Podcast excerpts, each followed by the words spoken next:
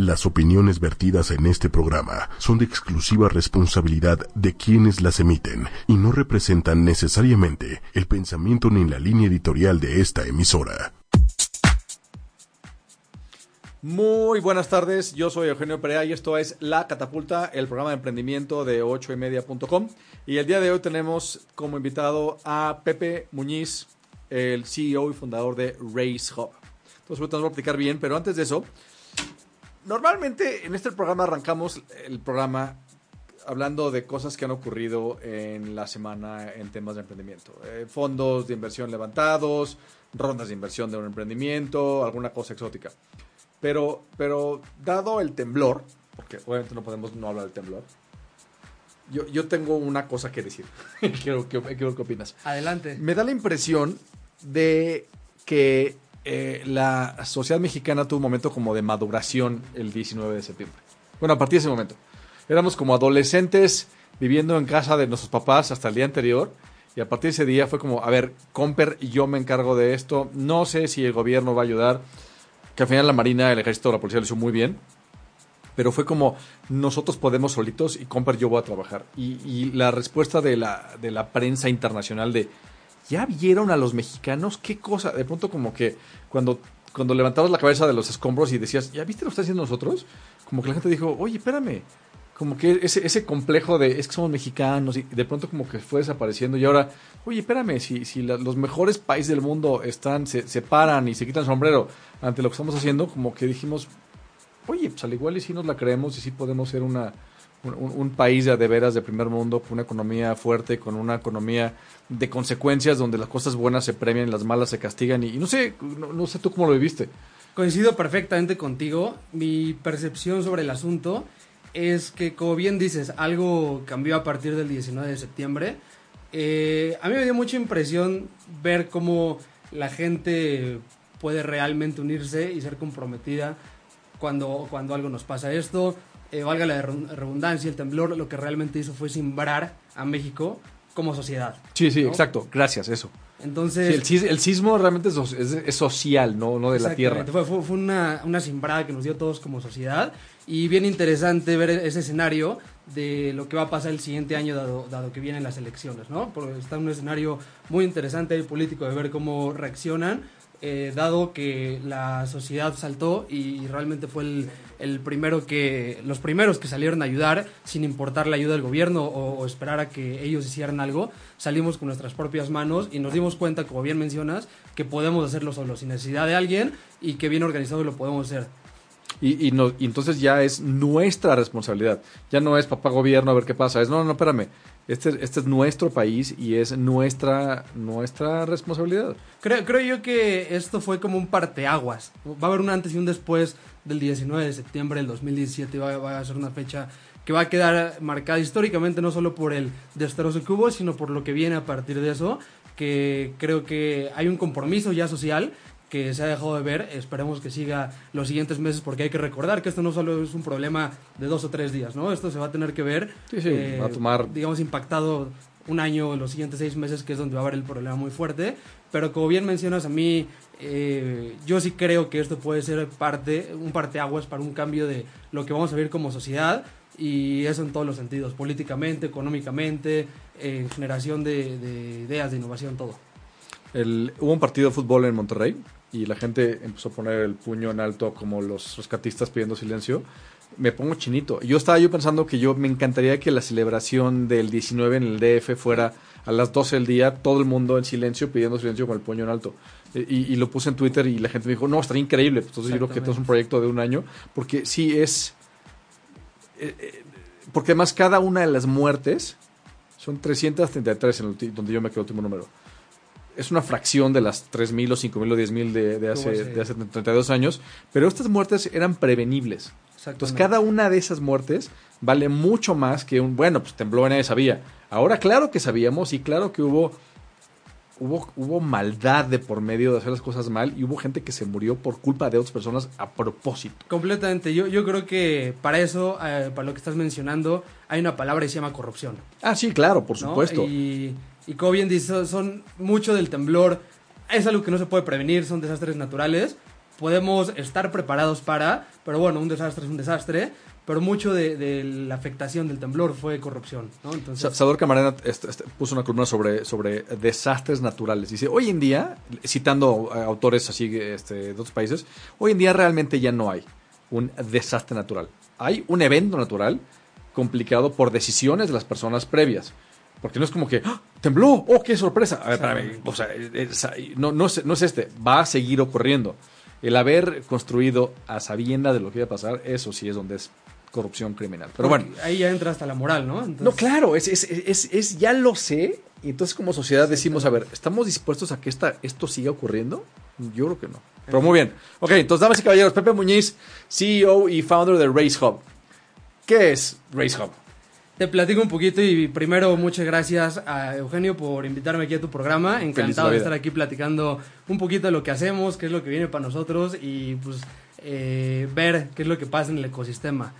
Race Hub es una plataforma de inversiones colectivas que digamos que puede ser una vertiente del financiamiento colectivo. ¿Qué quiere decir esto? Son plataformas donde buscamos eh, acercar a gente que está recaudando dinero para algún fin con una comunidad de personas que está dispuesta a apoyar ese proyecto a cambio de alguna recompensa o cualquier cosa, de- dependiendo el tipo de modelo y financiamiento colectivo que persiga. Nosotros en nuestro caso hacemos algo que se llama inversiones colectivas, que sigue el mismo principio.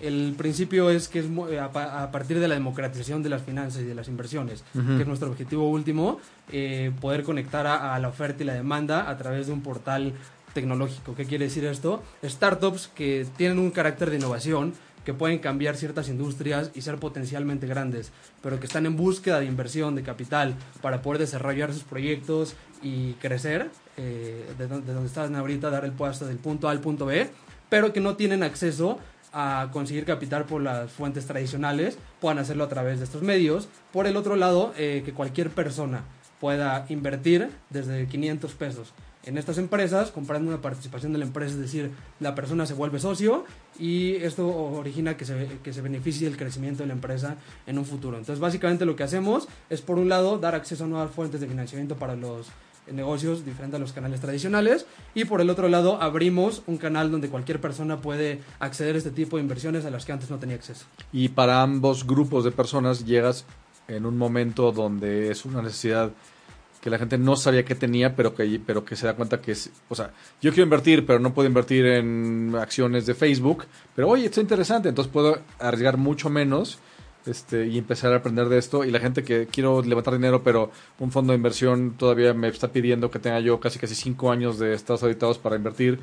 O sea, estás supliendo una necesidad que ya salió al mercado durísimo en aquí en todos lados. Te voy a platicar un poquito de justo dónde nace la necesidad que nosotros vemos. Y es que precisamente, de, de un lado que podrían ser las startups o las empresas que están consiguiendo capital, Ajá. la necesidad es más inminente. ¿Por qué? Porque son empresas que están creciendo, Sí. porque no encuentran capital por los canales tradicionales. Y esto se da simplemente porque el tema del ecosistema emprendedor acá en México está en desarrollo, pero eh, todavía es muy inmaduro. Y los llamados venture capital o fondos de capital de riesgo que existen en México todavía no, no cubren la, la demanda completa. Es decir, hay muchísima más eh, demanda de capital que lo que la oferta está cubriendo. Es, es que su aversión al riesgo creo que sigue siendo demasiado alta para el negocio en el que están. Completamente. Yo, yo, a mí es algo que siempre me ha hecho mucho ruido porque la el nombre real son Venture Capital, la traducción podría ser fondos de capital de riesgo y es algo que yo al menos en México al día de hoy no veo. No veo por qué, porque como bien mencionas, cuando tú te acercas con un fondo son fondos que te dicen, oye, ¿cómo vas? ¿Cuánto has vendido? Ya estás arriba de tu punto de equilibrio, ya este, estás generando tracción. No, no tienes eso, entonces no te puedo invertir. Ven cuando lo tengas y después te invierto, pero se genera un problema de que fue el primero, el huevo o la gallina. Un invitado aquí lo dijo, y no recuerdo quién fue, me pareció una frase brillante. Dijo, es que los fondos de inversión actúan como si fueran de private equity. Exactamente. No están apostando a, a- a futuro, sino están apostando a lo seguro. Pues así no van a lograr nada. Y para mí, por ejemplo, la forma de hacerlo es, eh, tienes que apostar a la mayor cantidad de proyectos abajo, porque esto es como un embudo, Ajá. para que ese embudo puedan ir saliendo más casos de éxito, donde fondos subsecuentes puedan ir levantando más rondas y creciendo. Por eso solo te enfocas en los que ya están más grandes y quieres invertirle ahí, pues va a haber uno y todos van a pelear por ese uno, pero no va a haber más innovación que se Y, genera. y es abajo. un mercado de todavía de inversionistas, porque entonces, si, si hicieran eso en Gringolandia, pues les saldría carísimo, Carísimo. esos tickets, pero aquí todavía es como, como el inversionista manda más o menos, todavía pueden hacerlo. Pero eso se va a acabar. ¿Esto qué? Eso se va a acabar. No creo. No, no, o sea, porque plataformas como la tuya, Ah, ok. O sea, como dices, de- democratizan el acceso al capital, entonces de pronto es, pues ya no tienen ellos el, el monopolio del dinero sobre los startups. Entonces si hay, no sé, 10.000 empresas naciendo cada año y hay seis plataformas de fondeo colectivo o de inversión colectiva este, en México, pues al rato es, hola, yo soy un VC, perdón, mano, pero, pero tú ya no me Pasa la segunda nada". etapa, ¿no? Exacto, o sea, tú, tú llegas después y te va a salir carísimo la entrada. Que ahora te voy a decir algo, ¿eh? Parte de lo que dice lo que nosotros creemos. eh, mira, nosotros como definimos a RaceHub es que somos un epicentro. Y te voy a platicar por qué.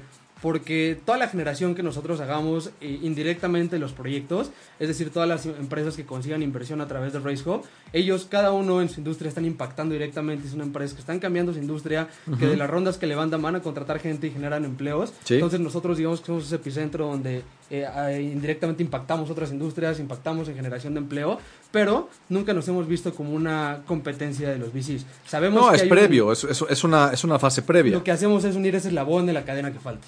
¿No? Ok. Eso, justamente eso es lo, lo- lo que hacemos. Sí, pero sí creo que creo que debería haber mucho más apetito de, al riesgo por parte de fondos, sobre todo Capital Semilla. Y te voy a decir más o menos para, para que entiendas cómo está un poquito el escenario aquí en México. Hasta el año pasado, ahorita no tengo el dato exactamente, pero habrá cerca de 50, 60 fondos en México. Eh, de los cuales el año pasado, 2017, se hicieron cerca de, no sé, tal vez 200 inversiones.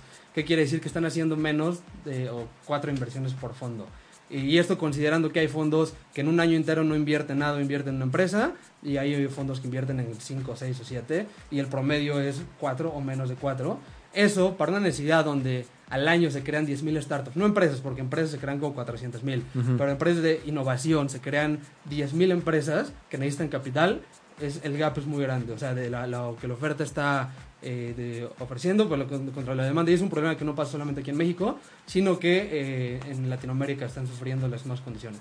Sería interesante también ver el modelo, por ejemplo, de 500, que es así de, de invertir a muchos, poquito dinero, versus otros que es a pocos, mucho dinero. Porque sí, porque a cuatro al año por socio no me parece tan descabellado, pero sí, aquí debe ser mucho más. Este, va a ser muy interesante ver cómo evoluciona eso y qué ideas salen, porque todavía me late que estamos en un- una evolución del país donde no es tan importante la innovación local, porque todavía hay un chorro de modelos que podemos traernos aquí que han sido probados, pero pronto va a empezar a ser necesario esa innovación y si no hay lana, por ejemplo, en hardware hay bien poquita inversión Bien por- poquito. porque, porque es, caro, caro, es claro. caro y es largo y es complicado, pero eh, odio usar frases huchas de moda, pero este Internet de las cosas, pues ves, ves bien poca innovación y bien poca información y bien, bien poco en este, inversión en México. Y fíjate que la- eh, hablando de esa innovación de hardware, mucho viene de las universidades públicas, ¿no? Y el tema es que no hay forma de encontrarlos, no hay forma de conectarlos, nadie apuesta por ellos, nadie les invierte. Entonces, finalmente yo creo que es un problema de, ir madurando el, el ecosistema, porque todavía es muy naciente, ¿no? El, el ecosistema acá en México tendrá unos 6, 7 años, pero en los últimos 3 es cuando más ha tenido una aceleración interesante Sí. y, y que va a seguir creciendo, pero creo que todavía estamos en una etapa naciente, estamos en una etapa en pañales donde los próximos años nos va a tocar madurar eh, las condiciones eh, que se den y todo lo- todos los, los participantes del ecosistema estén bien integrados para que se pueda dar una real innovación. Ok, entonces, a ver, más, si alguien quiere dinero y tiene un startup que está lanzando y quiere dinero contigo, ¿tú qué haces? Nosotros, mira, te platico un poquito. Vamos directamente a empresas que puedan tener algún carácter de innovación, ya sea tecnológico dentro de su modelo de negocio, y que por la necesidad que están atacando el mercado puedan y que están eh, generando un valor agregado, puedan ser potencialmente grandes en un futuro. Entonces, eh, lo que hacemos es buscamos, eh, nosotros ya tenemos un departamento y una, un método para hacer todo este searching en el mercado, donde las startups vienen hacia nosotros. ¿Qué es lo que pedimos? Nosotros analizamos a las startups en cinco sentidos fundamentalmente, que es el equipo fundador, y esto eh, es, un, es un tema que siempre ha existido, ¿no? Si, si no hay equipo, por más bueno que sea el producto, eh, pues no, no, no va a ir a ningún lado. Entonces, eh, lo más importante en estas etapas es la ejecución. Analizamos al equipo que tenga las capacidades técnicas y complementarias para poder ejecutarlo de manera correcta. Eh, la necesidad del mercado que sea una necesidad real que estén atacando y que el producto que ellos tienen la esté resolviendo de una manera interesante o que genere un valor agregado que no existe el día de hoy. Analizamos el tamaño de mercado para ver qué tan grande puede ser la competencia, perdón, la- el potencial de, de la empresa, este, las proyecciones financieras y el modelo de negocio, cómo es que van a generar dinero para los inversionistas y la atracción, es decir, dónde están el día de hoy.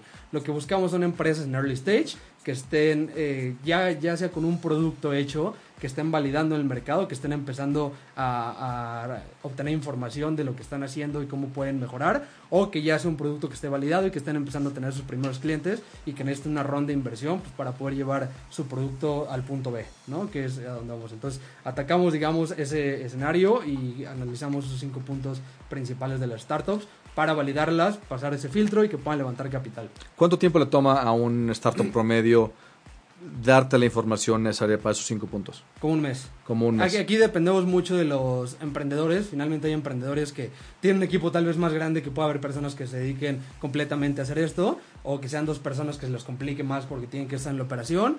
Y este, pero aproximadamente como un mes. Ok. Muy bien, entonces yo llego con mi idea, me pides estas cosas, me paso un mes reuniendo información y demostrándote. ¿Va a haber varias reuniones o es todo en línea o cómo funciona? Mira, nosotros lo que hacemos es eh, ¿Está- vez- ¿Están en la Ciudad de México? Estamos en la Ciudad de México, nuestras oficinas están en la colonia Roma.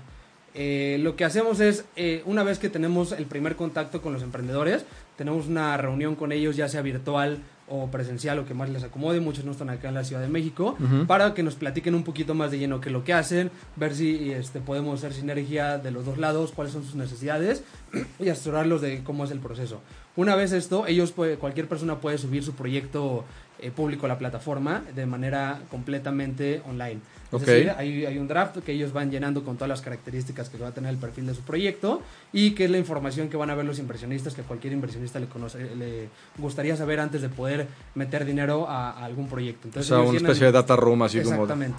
Entonces ellos llenan toda esta información que se les pide, que habla mucho del mercado, la competencia, el potencial, qué es lo que hacen, el producto, dónde están el día de hoy, en general, información que necesitan saber los inversionistas. Entonces tenemos una reunión con ellos, ya sea llamada telefónica, este, virtual o presencial, donde damos el siguiente paso, se firma un contrato, firmamos un NDA para cuidar toda la información de los emprendedores y nosotros, eh, lo más transparente que se pueda, y eh, ellos van a ir avanzando en el llenado del perfil de su proyecto. Una vez que nosotros damos mucho seguimiento durante todo este proceso con ellos, y una vez que ellos tengan el, el perfil completamente listo en la plataforma, hacemos también un- una especie de workshop o, o talleres para educar a los emprendedores de cuál- cuáles son las mejores estrategias, los mejores procesos Ajá. para poder levantar capital, tener el acercamiento con los inversionistas. Un problema muy grande que hemos visto es que el funding es una herramienta increíble. El problema más grande o donde falta engranaje es que las personas no saben hacer crowdfunding, es decir, no saben hacer el approach con inversionistas, no saben hacer eh, la parte de, de vender su proyecto, que es ahí donde yo creo que hay mucha de la falla porque muchos proyectos no logran conseguir capital. Entonces eh, nos enfocamos mucho en eso, en trabajar directamente con los emprendedores. ¿Pero qué es lo que fallan? ¿Por qué, por qué hacen mal el, el- el- el- el acercamiento? Te, te voy a platicar. El tema es que muchos creen, eh, digo, no todos obviamente, pero hay muchas personas que creen que hacer crowdfunding es poner en su Facebook, eh, oye, acabo de lanzar mi proyecto, inviérteme. ¿No? Entonces, Ah. entonces hay, una, hay una estrategia, hay un plan que se tiene que hacer. No, y una, me imagino que es mucha talacha de ir a, a venderte. Muchísima, muchísima. Y finalmente es como cualquier cosa cuando es un proyecto, pasa mucho con los VCs, de pues sí tienes que ir a tocar 100 puertas para que te abran 10, ¿no? Sí. Entonces, el tema es que no muchos entienden eso, o también hay veces que la forma en cómo se dirigen a los emprendedores es un poco difícil. Imagínate tú que ves a un amigo tuyo que tiene un proyecto hace 10 años, tu amigo de la secundaria, que tiene 10 años que no hablas con él y de repente llega como vendedor de banco y te dice, inviérteme. Pff, Le dices, oye, como que espérate, hace 10 años no hablo contigo y me llegas a decir así. nada más quieres por mi lana, ¿verdad? Ajá. Entonces trabajamos mucho en ese tipo de estrategias con los emprendedores para que eh, puedan hacerlo de manera correcta y con esto lo que hacemos es aumentar las probabilidades de éxito de su proyecto. Ok. Ah, qué interesante. ¿Y la gente sí se deja enseñar? Ese, mira, yo creo que es un tema complicado. Ahora te voy a decir algo. El problema más grande que tenemos el día de hoy, eh, finalmente con muchos eh, proyectos que estamos desarrollando cosas a través de la tecnología, tenemos un tema con la barrera cultural. Ese es un tema fuerte. Eh, porque eh, la tecnología apenas está permeando la sociedad eh, más allá de Facebook o de Twitter, sino ya como productos digitales completamente y más lo que nosotros hacemos que se llama fintech, ¿no? O sea, sistemas bancarios a través de la tecnología. Entonces, del lado de los emprendedores es menor el problema, porque finalmente ellos están metidos en esto. El problema más grande de esa barrera cultural es del otro lado, de inversionistas que no tienen idea cómo funciona esto y que hasta cierto punto eh, todavía existe una desconfianza a meter tu dinero en algo que, una plataforma tecnológica que no sabes si te van a hacer fraude o algo así. Entonces, lo que estamos haciendo mucho es trabajar junto con la sesión FinTech, junto con otras empresas y nosotros mismos, para poder, eh, yo creo que mucho de esto va a ayudar a la ley FinTech, que está en proceso de aprobación, pero si la logran aprobar, yo creo que va a ser un buen paso para que dé seguridad y certeza al mercado, que nos dé la confianza que necesitamos. Yo tengo muy poca confianza en que la ley FinTech este pase si pasa como está, va a ser catastrófico. Va a echar para atrás México 30 años. Sí, yo, yo también. El tema es, la idea no es mala, pero creo que las condiciones bajo las cuales nos quieren hacer operar es bastante complicado. El primer borrador era muy bueno, pero todo el mundo le está metiendo su cuchara a Banjico y CNBB y ahora lo quieren hacer una especie como de ley para remozar todas las finanzas. Básicamente los quieren convertir en bancos, es la realidad. Sí, o sea, es que está el su temor al lavado de dinero y a fraude al consumidor que, que, están poniendo trabas imposibles, imposibles. Exactamente. Estuve en un foro hace un par de días del CIDE y había una persona de Hacienda y ella la tocó antes que a mí y estaba orgullosísima de su chamba con la ley fintech y empezó a hablar yo así, yo hervía de rabia. y me tocó a mí y dije, a ver, no, perdón, yo opino diametralmente opuesto a lo que acabas de decir por ta, ta, ta, ta. Cada vez que hago fintech me empieza a brincar el párpado. Sí. Ok, entonces Sí, la verdad cultural, claro, pues sí. Y, el, el, hecho de que no entiendan de qué estás haciendo, lo que estás haciendo, pues puede ser muy complicado si no se sienten cómodos. Pues sí, es que si no lo platicas bien, si no cuenta la historia bien, pues no hay manera de barrer esa, esa, esa, reticencia. Y es ahí donde nos metemos mucho con los proyectos, con mentores, este, con aliados, en general, toda la gente que nosotros tenemos de nuestro lado, que precisamente pueda servir por eso se llama Hub. Lo que pretendemos hacer es un Hub de, virtual, donde no solamente sea la transacción, sino que tanto emprendedores como inversionistas puedan aprovechar toda la red que nosotros tenemos atrás para beneficio propio de sus proyectos. Ok, perfecto. Y del lado del inversionista, ¿cómo ah, tienes una red privada de ángeles inversionistas?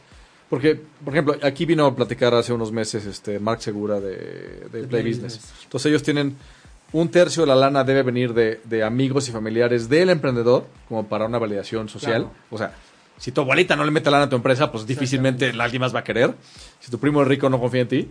Después, el siguiente tercio creo que ya son inversionistas de ellos que han ido reuniendo y luego ya el tercio ya así como al público. ¿Ustedes siguen un modelo similar? Sí, es parecido. Yo creo que eso funciona eh, no solamente con, nosotros, sino es, es, parte de la esencia del crowdfunding. Así funciona aquí en todo el mundo de plataformas de fondeo colectivo donde justo hay diferentes redes, nosotros le llamamos canales, los diferentes canales de, de, contactos o de inversionistas, donde precisamente el primer, el primer contacto tiene que venir de la gente cercana a ti, eh, justamente por, por es, gente que te conoce hace mucho tiempo, que ve que en los últimos dos años le has estado eh, trabajando tu proyecto, que, estás, eh, que eres un cuate inteligente, que lo está haciendo bien y que tiene la oportunidad él de apoyarte en tu proyecto invirtiendo y que tú pues, le puedas vender la idea, ¿no? Entonces, la primera parte viene de ahí. La segunda, sí, nosotros tenemos tres canales de inversionistas que tienen que ver con esto. Eh, la primera es de la comunidad del mismo emprendedor. La segunda, nosotros también por nuestro lado desarrollamos una comunidad de ángeles inversionistas, eh, donde ellos están invirtiendo sistemáticamente en los proyectos que, que están lanzando en RaceHub. Esto precisamente para, que ellos tengan la oportunidad de diversificar un portafolio y nosotros también tener eh, una parte que pueda estar invirtiéndose en RaceHub. Y la tercera, a través de todas las estrategias que hacemos de media, estar en ferias, en eventos. Eh, hacemos un evento al mes que se llama las Race Nights, donde llegan los emprendedores a pitchar a un grupo de inversionistas y la idea es que puedan transaccionar inversiones ahí en vivo. Entonces, dentro de toda la estrategia que nosotros como empresa hacemos eh, con medios y a través de media es que también llegan el, ya ese último pool de inversionistas para invertir. Esos inversionistas finales, ¿tú puedes, ¿tú puedes atraer inversión del público en general? ¿En qué sentido? De... ¿Legalmente hablando? O sea, tú puedes, tú puedes, poner así un, un, anuncio en Facebook, oiga, invierta, venga a invertir en startups. Sí, pero lo tenemos que hacer con mucho cuidado, ahí lo hacemos a través de un contrato, donde lo que nosotros hacemos realmente, y para eso obviamente seguimos ciertos procesos, como por ejemplo, un inversionista no puede invertir si no está dado de alta en riesgo y no tenemos ciertos datos de ellos. Esto para nosotros nos hace ya que es una persona conocida, donde tenemos datos más allá de su correo, sino que es una persona conocida. Entonces, lo que nosotros hacemos por el momento no son inversiones públicas, sino inversiones privadas. Ok, sí, porque no quieres primero lana criminal, lana del narco, y también quieres este gente que no vaya a vender su coche para apostarle a una startup y luego quiebre te va, te venga a Completamente. buscar a tu Entonces, casa. ahí, ahí hacemos eh, eh, proceso de filtros en dos sentidos. Tenemos ya filtros dentro de la eh, tecnológicos dentro de la misma plataforma que hacen análisis de, de los perfiles y por otro lado también hacemos análisis eh, personal, pues, o sea, de validar a las personas, te digo, de eh, recabar la mayor cantidad de información posible que tenemos para que no sea una persona a lo que la ley llama este un desconocido, pues un, un público, no me acuerdo cómo se llama, pero que no, no identificado algo ¿Y así. tienes cierta anonimidad como inversionista en la plataforma? Sí, claro. De hecho, o sea, cuando tú inviertes, está pública tu inversión, está público que invertiste, ya tú decides si también quieres que aparezca el monto que invertiste o no. Esto solamente es para darle certeza, finalmente lo que nosotros hacemos una especie de economía colaborativa y se basa mucho en la confianza que puedan tener personas con personas, ¿no? Porque de eso estamos hablando, de gente invirtiendo en gente. Entonces, eso es lo, lo más No sé cómo se llama en, en español, pero el concepto de, de- de social proof, que es muy común donde 25 mil personas han invertido en esto. Entonces, ah, mira, si 25 lo han hecho, entonces claramente yo algo han de saber que yo todavía no sé y entonces es más seguro. Exactamente. Somos, o sea, somos un bicho muy gregario, somos un borrego tal cual. Entonces sí, sí ayuda muchísimo eso. Pero sí, en un país como este, pues sí es peligroso andar diciendo que soy Claro. inversionista, ¿no? O sea, nunca sabes qué puede pasar y no hay ninguna seguridad como para que Entonces, no nosotros te tenemos eh, protección de datos de todos los inversionistas. Lo único que se hace público es el nombre que diste en tu perfil. Cuando inviertes, pues apareces como inversionista. Ya, ok. Ah, mira, qué interesante, muy bien. ¿Y este cuántas llevan empresas? El día de hoy hemos levantado... Bueno, ¿Cuánto tiempo llevan op- operando? Desde que empezó el proyecto, eh, aproximadamente un año. Ah, desde que apenas. empezamos con toda la gestión, tal vez un poquito más, de toda la, la creación del proyecto, la- el desarrollo de la plataforma. Que es legalmente complejísimo. Eh, complejísimo, sí. Ahí tuvimos que eh, eh, meter a, a personas, parte de mis dos socios, uno es abogado, yo soy financiero y el otro es tecnológico, precisamente porque teníamos que cubrir los principales pilares de lo que el modelo requería, ¿no? Sí, sí. Finalmente, estamos haciendo una empresa así tecnológica que va a ayudar a la gente, pero tiene más esquemas que lo complican un poco en el tema financiero y legal, con bancos, con toda la regulación, estamos regulados por la Comisión Bancaria de Valores, bueno, seguimos ahí los lineamientos, entonces para, para no caer en cosas fuera de lo que podamos hacer. Entonces, este...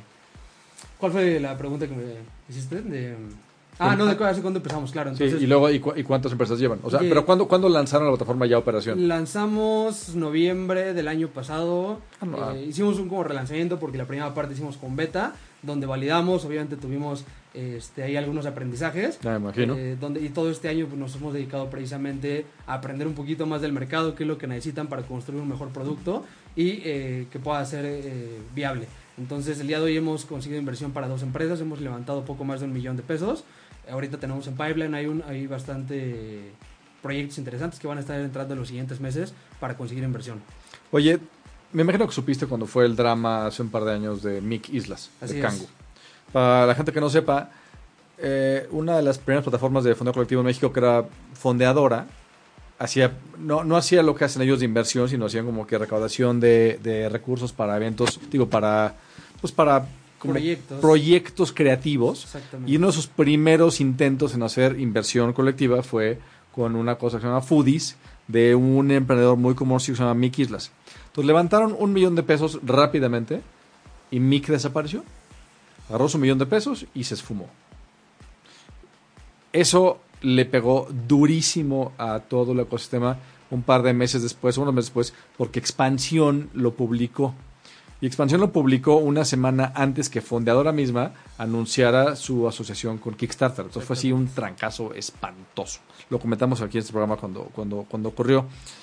Y fue entonces, por esas fechas, donde salieron plataformas como Race Hub, como Pitchbull, como Crowdfunding. Crowdfunding ya estaba, pero como que estaban también relanzándose. Stand-by, exactamente. Hab- Habían varios y, y yo decía, madre mía, qué valentía salir ahorita cuando está pasando eh, eh, esta catástrofe.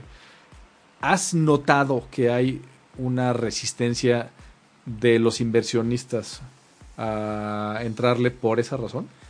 O sea, ¿el efecto MIC te sigue afectando o, o El día de fue? no, yo creo que fue eh, mediático, sí, duró un tiempo, pero creo que también es bueno. Y te voy a platicar porque independientemente de, del tema catastrófico que se vivió, eso nos dio a ver, o sea, nos enseñó que todavía había muchos baches que corregir, eh, ¿no? O sea, co- como nosotros como empresas, siendo, teniendo más esquemas de seguridad eh, en cuanto a ese escenario. Entonces, eso nos obliga, por ejemplo, el día de hoy los inversionistas son más cautelosos en cuanto a, a qué le entran o qué no y en cuanto a la seguridad que quieren tener del proyecto, ¿no? Conocer a las personas y todo esto.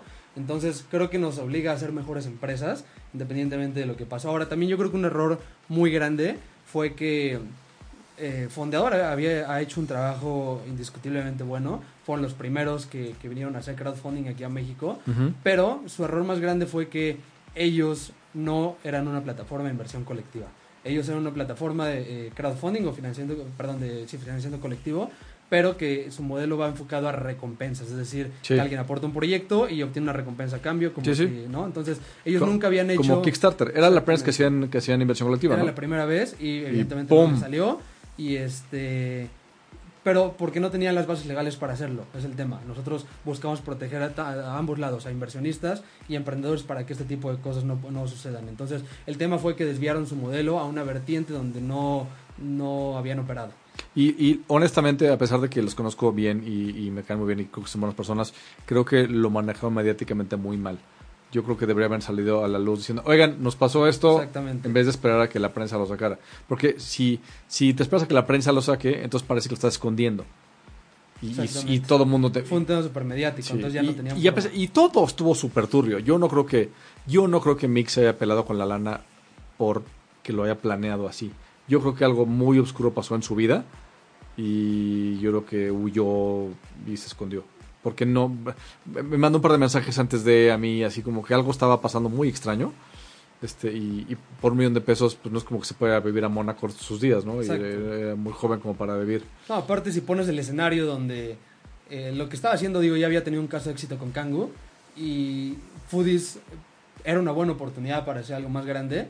Entonces, el hecho de quemarte por un millón de pesos porque Mickey Islas el día de hoy no puede volver a emprender, esa es la realidad, al menos no dentro de este ecosistema. Pues a menos de que se aparezca y dé una explicación que el mundo diga, órale, va, te, te creo, pero está difícil. Está más complicado. Entonces, creo yo que quemarte por un millón de pesos, como bien dices, no era el camino, siendo que tenía más potencial desarrollando el proyecto, ¿no? Entonces, también yo creo que fue ahí un tema más eh, personal que algo, algo sucedió, más que él haya querido hacer un fraude. A mí me mandó un mensaje como un mes antes de...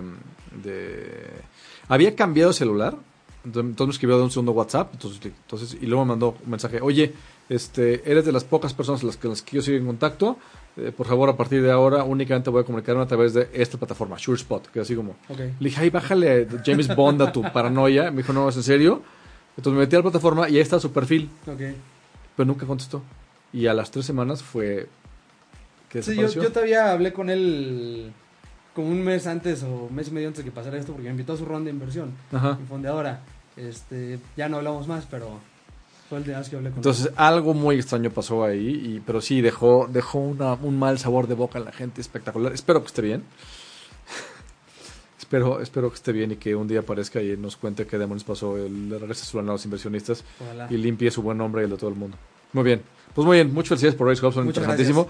Este, conocía muy bien a, a Play Business y como que los tenía en mi top of mind, muy- pero me encanta que haya competencia y que hagan cosas igual de buenas. Entonces, mientras, mientras más haya, creo que es mejor No, para aparte, todos. mira, yo creo que hab- hablando específicamente de eso, este, lo que estamos intentando hacer, yo creo que todos como ecosistema finalmente, a pesar de que hagamos lo mismo, pero, pero somos aliados dentro de la asociación, estamos buscando un mismo fin y el mercado es potencialmente muy grande Claro, o sea, en Latinoamérica. Caben, ¿no? caben 10 de ustedes en, el- en, el- en este Y- país no durante le da- 10 No años. le damos abasto. Yo te voy a- mi percepción es, por ejemplo, lugares como Estados Unidos, donde el mercado es súper maduro, donde, la- donde la gente ya es mucho más, eh, o sea, adapta mucho más este tipo de tecnologías.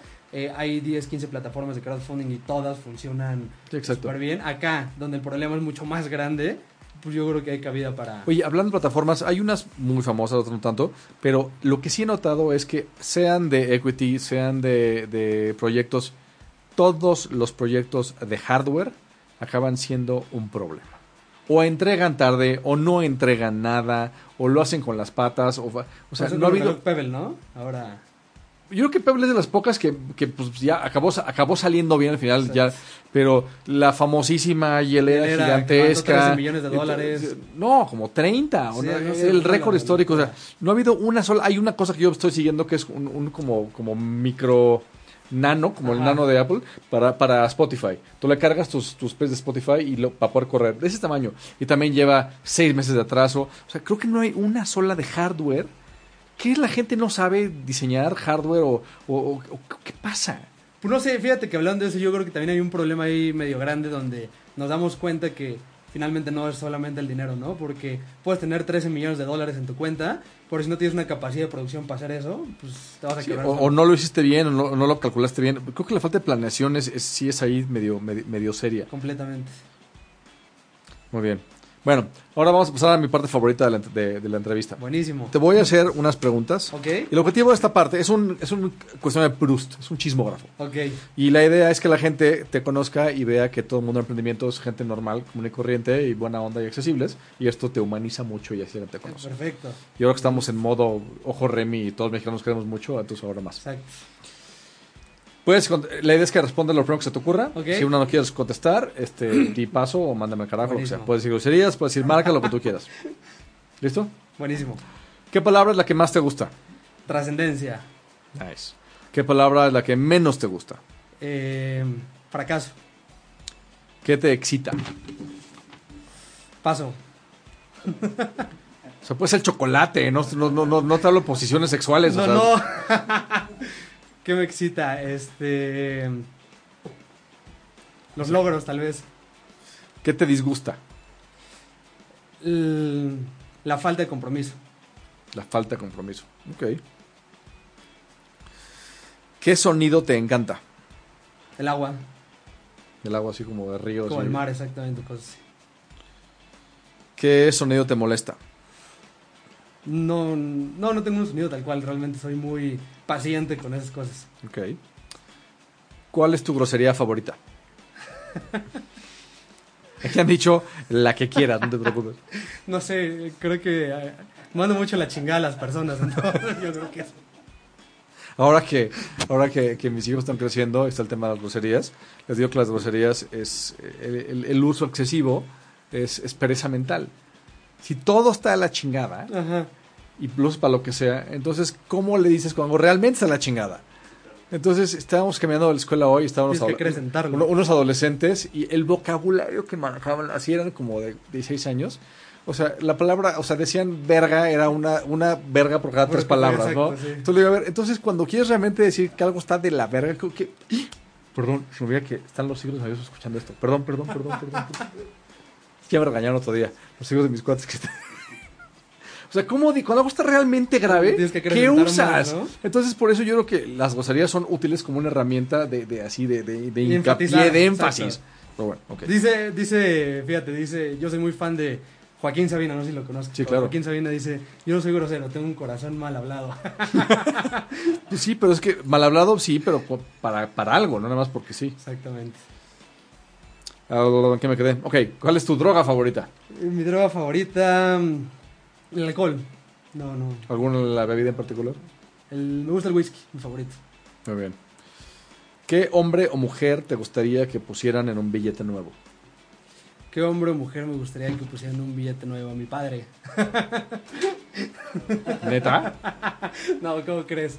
Este, ¿quién podría ser? Yo creo que por el, por el, no sé si tanto un billete, pero yo creo que las personas que más admiro el día de hoy es Elon Musk, por, no en sí por todo lo que hace, que es una persona millonaria, sino por lo adelantado que está y realmente creo que es una persona, él cumple esa característica de trascendencia.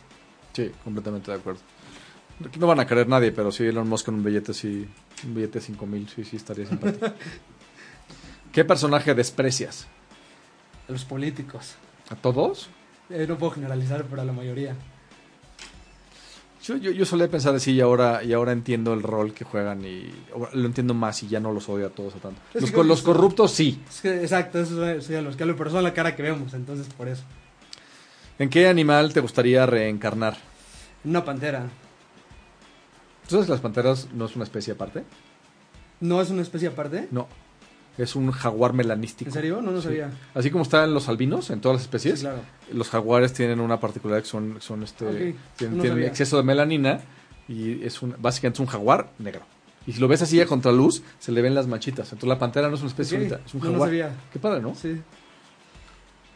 Eh, si no te dedicaras a lo que te dedicas, ¿qué otra profesión te gustaría intentar? Tengo dos cosas que soy frustradísimo. ¿Qué? Eh, O músico, toco guitarra y me fascina y eso. O abogado. Ok. músico abogado, no sé si no, Está sé, si, poco- no sé si, si, si lo veo así como de la mano. Pero a ver, si dices que los políticos son asquerosos, los abogados también tienen muy mala fama. Ah, no, claro. Te voy a decir el tema de por qué no, nunca me dediqué a la abogacía. Yo cuando era chico siempre, siempre eh, me gustó y creo que soy bueno para eso, creo que tengo características, pero yo me veía como un abogado de estos que están... de las películas gringas discutiendo en la, en la corte, Exactamente. Entonces, son las mejores películas me las de gustaba, abogados. Eso me gustaba y era, o sea, lo que yo tenía en mente.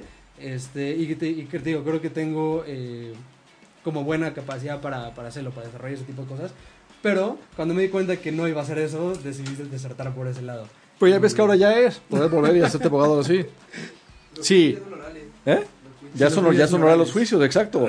Sí, yo también. Esas películas me fascinan. Sí, yo sé, así, así. Pero claro, eso es el, esa es las dos horas del show. Pero son 20 después horas previas de preparación del show. Y músico, este, no fui músico porque no sé cantar, pero me fascina tocar guitarra. Canto nomás por gusto, no porque sepa. ¿Eres cantante de regadera? Exacto. Muy bien. ¿Qué profesión te negarías a ejercer? Yo creo que vas no otra vez un tema como tabú, pero el tema de ser un político. Este, creo yo que desde la iniciativa privada en algún momento a mí me gustaría mucho ver a, personas de la iniciativa privada metidas en el gobierno, porque creo que son personas que si lo hacen bien pueden aportar más y, que tal vez una persona que, que le vaya bien con algún negocio o algo así, tal vez no tenga la necesidad de robar, entonces y que, que pueda po- o sea, por un objetivo más claro como nación. Entonces, pero al día de hoy, o sea, me refiero a vernos como esos políticos a los que tenemos coimagen, es algo que no me gustaría. Si el cielo existe, ¿qué te gustaría que te dijera Dios al llegar? Mm.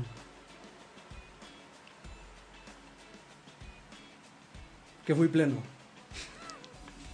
Qué silencio tan, qué silencio tan, tan, tan imponente. Sí, No, no, no, no.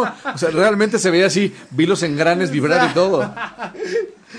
¿Cuál es tu frase favorita de una película? De una frase, eh, bueno, mi película favorita es El Padrino. De Ok. Francis Ford Coppola. Tiene muchísimas. Este, una, yo creo que mi favorita es, dice, este, un hombre que no pasa tiempo con su familia no es un hombre de verdad.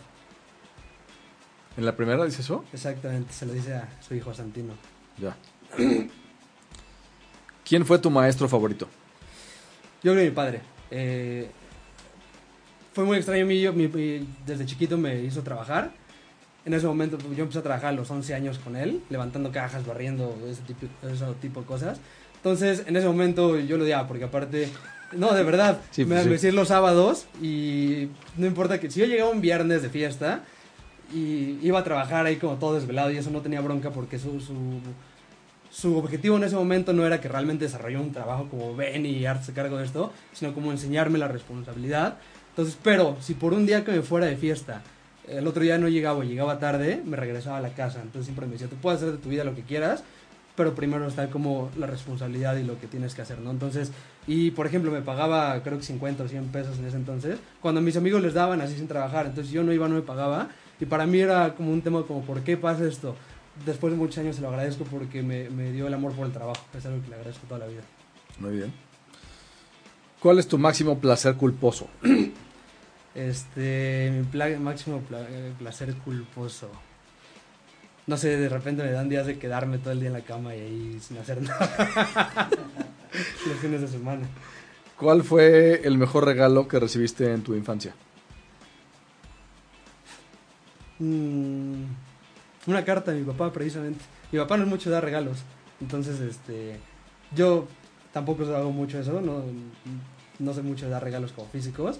Creo, o sea, le, le doy más valor a otras cosas. Entonces, una carta que me dio mi padre, porque tampoco es muy afectivo ni no es de esas personas que te dice todo el tiempo que te quiere y eso, entonces fue algo interesante. ¿Cuál es el mejor regalo que tú has dado? Un libro, ¿Cuál? así hablaba Zaratustra, es mi libro favorito de Nietzsche. ¿A quién le diste eso? A una persona ahí hace- A una exnovia que te cortó al día siguiente. prepa, Después no, empezó a leer dijo, este, este psycho. De, pero, ¿de, de dónde crees? Ah, muy bien. ¿Cuál ha sido el mejor consejo que has recibido de tus padres?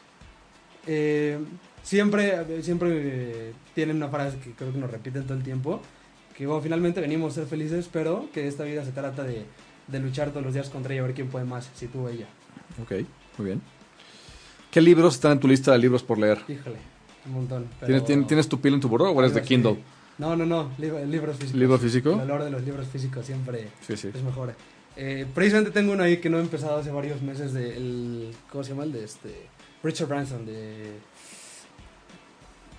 The Virgin Birth. ¿Cómo se llama el libro? Este, Nunca he leído nada de Branson. ¿no? No. A mí lo, justo me lo regaló mi hermano. Lo tengo ahí, la verdad es que no he tenido oportunidad de leerlo, pero es algo así como cómo construir las cosas, o sea, como su forma de liderar eh, Virgin, pues. Voy a buscarlo. Está ¿Qué bueno. Otro? Ese From Zero to One de Peter Thiel, clásico. Mm, ¿Qué otro? Traigo por ahí pendiente. ¿Lees uno a la vez o lees dos a la vez? No, uno. No, no puedo leer dos cosas a la vez. Tengo que terminar uno. Este, creo que ahorita son los dos que tengo ahí. Ah, y bueno, quería releer el eh, The Black Swan de Nassim Nicolás Taleb. Yo no sé si le creo a... Por, No sé, no sé, creo que... Es que lo, lo empecé a seguir en Twitter y, y de pronto me dio la impresión de que era medio fanfarrón. ¿Sí? Sí, en Twitter no es un tipo agradable. Entonces, entonces me hizo un poco dudar de, de eso, de, de lo- de lo que escribe. Pero es, es buen libro, es muy buen libro. Sí, muy. Muy bien. ¿Qué talento te gustaría poseer? ¿Qué talento me gustaría poseer? Sí. Leer la mente de las personas es muy maquiavélico, ¿no? No, o sea, no superpoderes, talento. Ah, este. mm, Soy, soy autodidacta, entonces en ese sentido, pero. Cantar, fíjate que cantar sí es algo que, que sí me gustaría mucho tenerlo. Si yo, si yo todavía estuviera en edad de hacer esas cosas, haría un doctorado en esas cosas. 90% de la gente que viene, cuando le preguntas eso, habla cantar o tocar un instrumento. O sea, que se ve que la música es una cosa fundamental del Sí. ser humano. Para, para mí, o sea, aparte para mí sí es algo yo, es algo con lo que crecí. Y yo aprendí a tocar guitarra solo. Entonces soy fan de la trova, me gusta mucho ese tipo de cosas. Y te digo, era uno como de mis sueños. En algún momento sí iba por ese camino. Pero no, no sé cantar, Pero entonces... todo el no. mundo dice lo mismo. Eh, eh, Hay algo ahí, hay algo ahí. Finalmente, ¿qué te gustaría que dijeran los encabezados de mañana? ¿Qué me gustaría que dijeran los encabezados de mañana? Que a raíz de lo del temblor, que México o sea, es capaz de, hacerlo, de, de poder salir adelante. Y sí, eso, o sea, en general, todo lo que gira alrededor de eso. Muy bien, fabuloso. Muchísimas gracias. Muy bien, damas y caballeros, Pepe Muñiz, CEO y founder del Race Hub. Antes de irnos, nos queda mucho tiempo. Hay, hay dos eventos importantes ahorita que se, que se aproximan. Uno es, mañana es el, el foro México Economía Digital. Métanse a la página mexicoeconomiadigital.com y les voy a leer lo que dice. Es un foro donde convergen los líderes de la tecnología e innovación para debatir posturas, lanzar ideas y compartir experiencias a favor del desarrollo de la economía digital en nuestro país. Entonces, ahora va a ser hablar de brechas, convergencia, tecnología y desarrollo. Y la lista de ponentes está muy bien. O sea, gente muy buena como Adrián Tajada, la gente de Bayonet. O sea, va a estar muy bueno. Es mañana de 8 a 2. Métanse a la página y, y vayan. MéxicoEconomiaDigital.com. Y Founder Institute retrasó dos semanas su cierre de inscripciones por el temblor. Porque era, era, como, era como mal momento Sí, para claro. estar intensiando gente. Entonces, eh, es ahora hasta la segunda semana de octubre, me parece, o tercera. Entonces, métanse a fi.co diagonal join. Todavía hay chance de meterse al mejor programa de emprendimiento del mundo. Eso es todo por hoy. Pepe, muchísimas gracias. Si la gente quiere ir a buscarte, ¿dónde te localizan? Eh, pueden encontrarnos directamente en el Facebook de, de Racehub, que es Racehub tal cual, en la página que es www.racehub.com y si nos quieren enviar un correo pueden hacerlo directamente conmigo. Eh, mi correo es muniz, M-U-N-I-Z, arroba racehub.com. ¿No se supone que ya se puede la ñ en el correo y en las páginas? Pues no sé, pero muchos lados todavía no lo aceptan, entonces muniz. Muy bien, Y así, fabuloso. entonces, este, o pues, igual pueden escribirnos un correo a equipo arroba racehub.com. Pueden, son emprendedores, pueden dar de alta su, su startup dentro de la plataforma sin, antes, sin necesidad de hablar directamente con nosotros. Una vez que, que el proyecto está dado de alta, nosotros nos comunicamos y empezamos ya todo el proceso. Entonces, de, de súper fácil crear una cuenta, ya sea con un correo electrónico directamente desde su Facebook o LinkedIn y hacen ya todo el proceso para subir el proyecto. Igual para cualquier inversionista, entra a la, a la plataforma, de, crea una cuenta, ve los proyectos que existen, mete sus datos bancarios y en solamente tres pasos, en cinco minutos, puedes estar invirtiendo en una startup. Oye, ¿y tú crees que ocho y media sea can- candidato de levantar dinero? Sí, podría ser interesante, justo A algo ver, que a ver, estamos- equipo, me queda clarísimo que el equipo, ¿qué nos quedan? Cinco minutos, perfecto. Equipo, me queda clarísimo que sí está. Necesidad real. ¿Existe una necesidad real de una estación de radio por internet en México? Yo creo que depende del enfoque. Que me parece que lo que hacen aquí. Es que eh, este programa es de emprendimiento, pero hay programas de sexualidad, Sí, programas de papás, Papás, familiares, de tecnología. Radio Pasillo, lástima que se, fue, se mudó uno de ellos a Estados Unidos porque era buenísimo, era puro chisme político y económico, era buenísimo. Mercado, deportes, todo. Buen modelo de negocio, ahí sí, modelo de negocio creo que sí, porque So- publicidad, eh, O sea, hay que entender algo. Finalmente lo que nosotros hacemos es eh, completamente eh, monetari- monetizable. Pues, ¿qué quiere decir esto? Que cualquier persona que vaya a aportar un proyecto, lo que va a buscar es que ese proyecto crezca en un futuro para poder tener un rendimiento de la inversión que tiene. Entonces, lo que hablabas, eso del modelo de negocio, pues sí es fundamental. tienen, tienen lo- los, los meros patrones, tienen un, tienen un modelo de, de- de tres fases muy interesante, que no es nada más la estación, sino todo lo alrededor. Claro. Esto es como que el núcleo para crear mucho movimiento y creo que sería muy interesante que platicaran. No, pues yo creo que sí, finalmente lo que nosotros buscamos es, eh, ahorita como primera etapa estamos atacando este segmento, por lo que buscamos es ser ese canal de financiamiento que pueda ser, eh, finalmente todo es crowdfundeable, pues, o sea, cualquier cosa que necesite dinero puede hacerlo a través de este tipo de modelos. ¿Por qué? Porque lo hacen más libre, más fácil y finalmente es el objetivo último, democratizarlo. Claro, muy bien, fabuloso. Muy bien, Pepe, muchísimas gracias. Gracias por Eugenio, venir. muchísimas gracias a todos. Damas y caballeros, esto es el fin de la catapulta del día de hoy. Acuérdense que esto emprender es un seguro de vida. Buenas noches. Hasta luego, buenas noches. Si te perdiste de algo o quieres volver a escuchar todo el programa, está disponible con su blog en ochoymedia.com. Y encuentra todos nuestros podcasts de todos nuestros programas en iTunes y Tuning Radio. Todos los programas de ochoymedia.com en la palma de tu mano.